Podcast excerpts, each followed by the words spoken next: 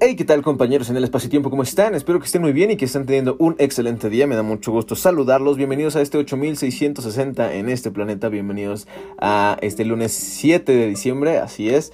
Eh, bienvenidos a Report, de noticias breves con perspectiva humana. Me da mucho gusto estar aquí una semana más con ustedes para comentar breves noticias y estar al tanto de lo que sucede en este país y bueno, en el mundo entero.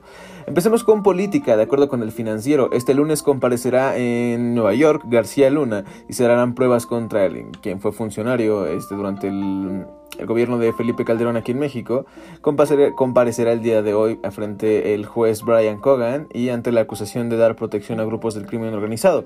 Casi se cumple un año de su detención el pasado 10 de diciembre de 2019. Se espera también la recepción de un expediente con más de 955 fojas con testimonios y pruebas. Eh, fojas, lo descubrí hoy también, son eh, este, la sumatoria de dos páginas, o sea, una hoja pues. de acuerdo con el financiero, Ana Laura López Bautistas eh, la, será la nueva coordinadora de puertos y marina mercante. Ella sustituye a Rosa Isela Rodríguez Velázquez, quien pasó a ser secretaria de Seguridad Pública. También eh, moverá, bueno, AMLO me refiero, moverá a, Graciela Márquez Colín, actual secretaria de Economía para la Junta de Gobierno del INEGI, y en su lugar pondría a Tatiana Cloutier. Son los nuevos movimientos de AMLO. Eh, después, eh, de acuerdo, bueno, en el área de COVID. De acuerdo con el financiero, Alemania iniciaría su campaña de vacunación contra el coronavirus en enero, en los primeros días, de acuerdo con el jefe de personal de Angela Merkel, Helge Brown.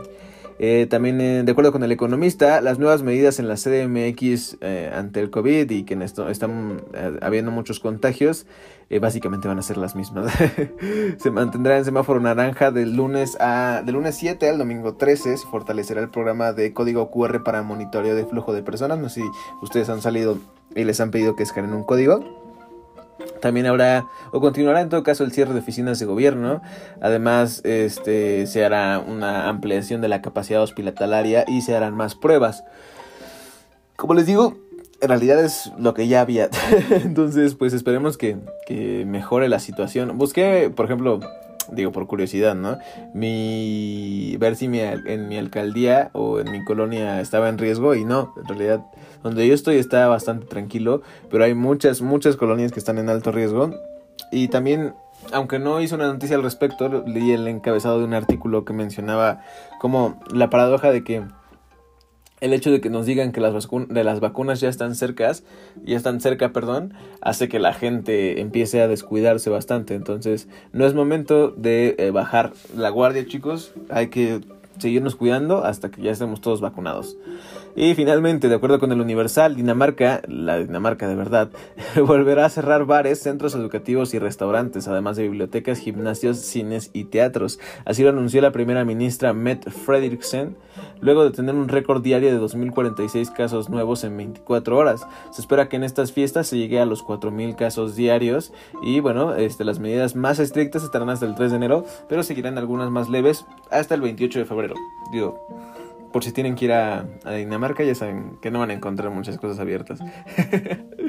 y poco más, chicos. Este, a lo largo del día, pues irán surgiendo más noticias, pero ya las comentaremos el día de mañana. O podemos leernos también en Twitter, en donde estamos comentando cosas interesantes. Ya saben que me pueden encontrar en todas las plataformas como It's Rich. En YouTube hay este videos de cosas que me parecen interesantes.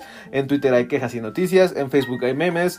En Instagram hay fotos bonitas y en mis historias mi vida cotidiana, perdón, este, una disculpa. Eh, también en Spotify pueden encontrar tanto, los, tanto este podcast como el podcast de lectura, además de este, la última canción que saqué que se llama Booty Training, que está muy buena y que dice con Sebas Méndez, pueden ir a escucharla. Eh, nada, listo. Espero que tengan un, excelente inicio de semana. Eh, nos estamos saludando muy pronto. Ya saben que mi nombre es Rich y esto, It's Report. Bye.